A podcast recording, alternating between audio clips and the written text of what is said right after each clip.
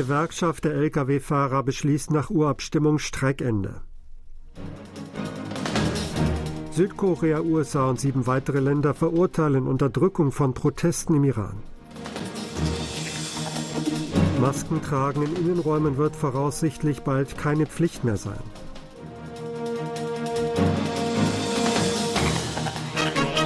Die Gewerkschaft der Lkw-Fahrer hat nach einer Urabstimmung ein Ende ihres mehr als zweiwöchigen Streiks beschlossen. Wie die Gewerkschaftsvertretung in der Provinz Nordcholl am Freitag mitteilte, hätten von den 26.144 Mitgliedern 3.574 oder 13,67 Prozent an der Abstimmung teilgenommen. Davon hätten sich 61,82 Prozent für eine Rückkehr zur Arbeit entschieden, 37,55 Prozent hätten für eine Fortsetzung des Protestes votiert. Die Mitglieder der Niederlassung in der Hafenstadt Busan entschieden sich ohne Durchführung einer Abstimmung zur Rückkehr zur Arbeit. Ein Gesetzentwurf zur Verlängerung des Systems für sichere Frachtraten um drei Jahre ist in einem parlamentarischen Ausschuss durch das Oppositionslager im Alleingang verabschiedet worden. Der Ausschuss für Land, Infrastruktur und Verkehr der Nationalversammlung billigte in einer Plenarsitzung am Freitag einen entsprechenden Änderungsentwurf zum Gesetz über das Transportgeschäft mit Lkw. Die Vorlage sieht eine Verlängerung der sogenannten Sunset Clause Frist für das System, die Ende dieses Jahres abläuft, um drei Jahre vor. Das System für sichere Frachtraten legt die minimalen Frachtraten fest, die Lkw-Eigentümer erhalten sollen. Mitglieder der regierenden Partei Macht des Volks und der Regierung boykottierten die Sitzung des Parlamentsausschusses, indem sie verlangten, dass dem die Rückkehr von streikenden Lkw-Fahrern zur Arbeit vorausgehen müsse. Das System für sichere Frachtraten gilt derzeit für Transporte von Containern und Zement. Die Gewerkschaft Cargo Trucker Solidarity hatte einen Generalstreik begonnen, um eine dauerhafte Gültigkeit sowie eine Ausweitung des Systems zu fordern. Die führende Oppositionspartei Minjo-Partei Koreas hat am Donnerstag angekündigt, den Vorschlag der Regierung und der Regierungspartei zu akzeptieren, das System um drei Jahre zu verlängern. Eine Einigung gelang jedoch nicht, weil die Regierungspartei verlangt hatte, die Angelegenheit erst nach der Rückkehr der streikenden Lkw-Fahrer zur Arbeit zu erörtern. Ob der Gesetzentwurf den parlamentarischen Gesetzgebungs- und Justizausschuss passieren wird, gilt als fraglich. Die Mitglieder der Regierungspartei im Landausschuss kritisierten unterdessen auf einer Pressekonferenz die Billigung des Antrags im Alleingang. Die Minjo-Partei habe erneut die Rolle einer Marionette des Gewerkschaftsdachverbandes KCTU gespielt, hieß es. Die Außenminister Südkoreas, der Vereinigten Staaten und von sieben weiteren Ländern haben eine gemeinsame Erklärung abgegeben, um die Unterdrückung der durch den Tod einer Studentin ausgelösten Proteste in Iran zu verurteilen. Daran beteiligten sich neben Südkorea und den USA Australien, Kanada, Chile, Island, Neuseeland, Schweden und Großbritannien. In der am Donnerstag veröffentlichten Erklärung teilten die Außenminister mit, sie verurteilten die sich fortsetzende gewaltsame Unterdrückung der Protestierenden durch iranische Behörden, einschließlich der Kontrolle digitaler Plattformen und des Internets. Die Außenminister kritisierten, dass iranische Behörden die grausame Unterdrückung der Protestierenden verstärkten, wie zum Beispiel durch die Anwendung von technologiegestützter genderbasierter Gewalt. Südkorea wird voraussichtlich die Öffentlichkeit bald nicht mehr zum Maskentragen in Innenräumen verpflichten, sondern sie frei darüber entscheiden lassen und das Maskentragen nur noch empfehlen. In den Einrichtungen, die häufig von Hochrisikogruppen genutzt werden, soll dagegen die Maskenpflicht noch weiter bestehen. Entsprechende Diskussionsergebnisse gab das zentrale Hauptquartier für Katastrophen und Sicherheitsmaßnahmen zu Covid-19 heute vor der Presse bekannt. Maßnahmen für solche Anpassungen würden derzeit erörtert.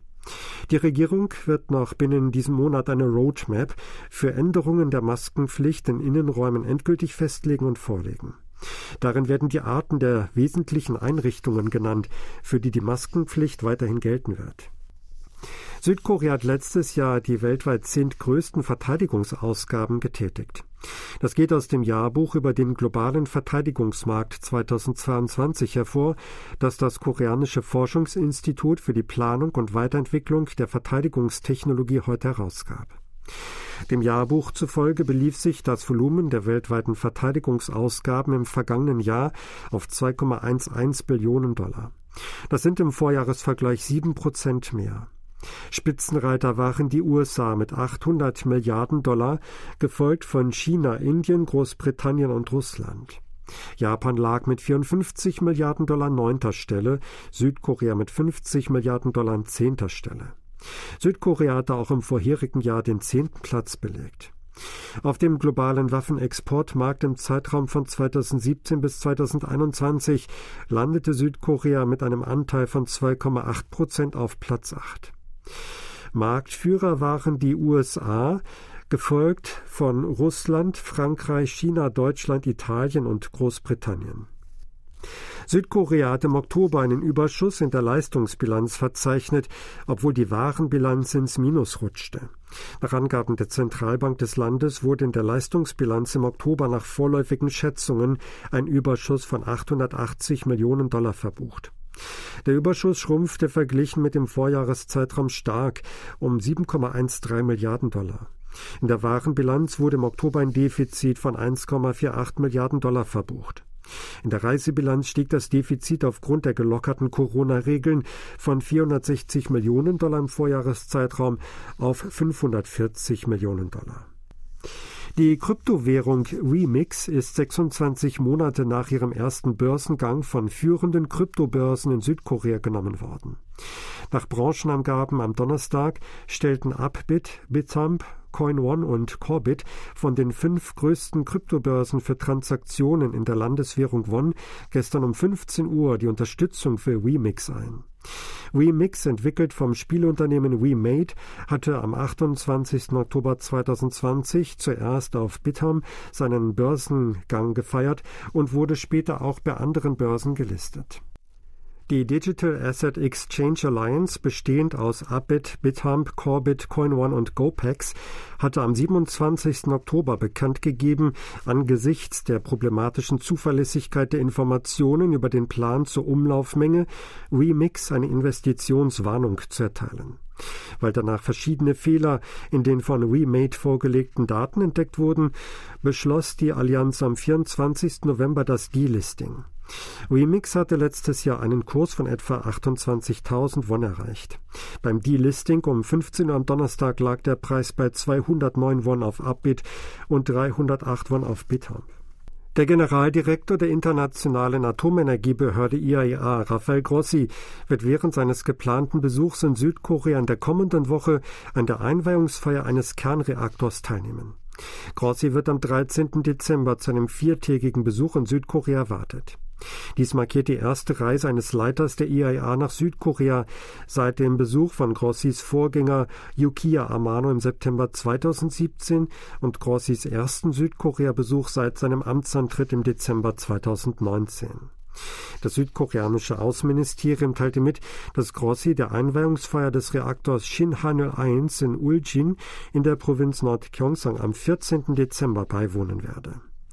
Der Reaktorblock wurde 2020 fertiggestellt, zehn Jahre nach dem Baubeginn im Jahr 2010.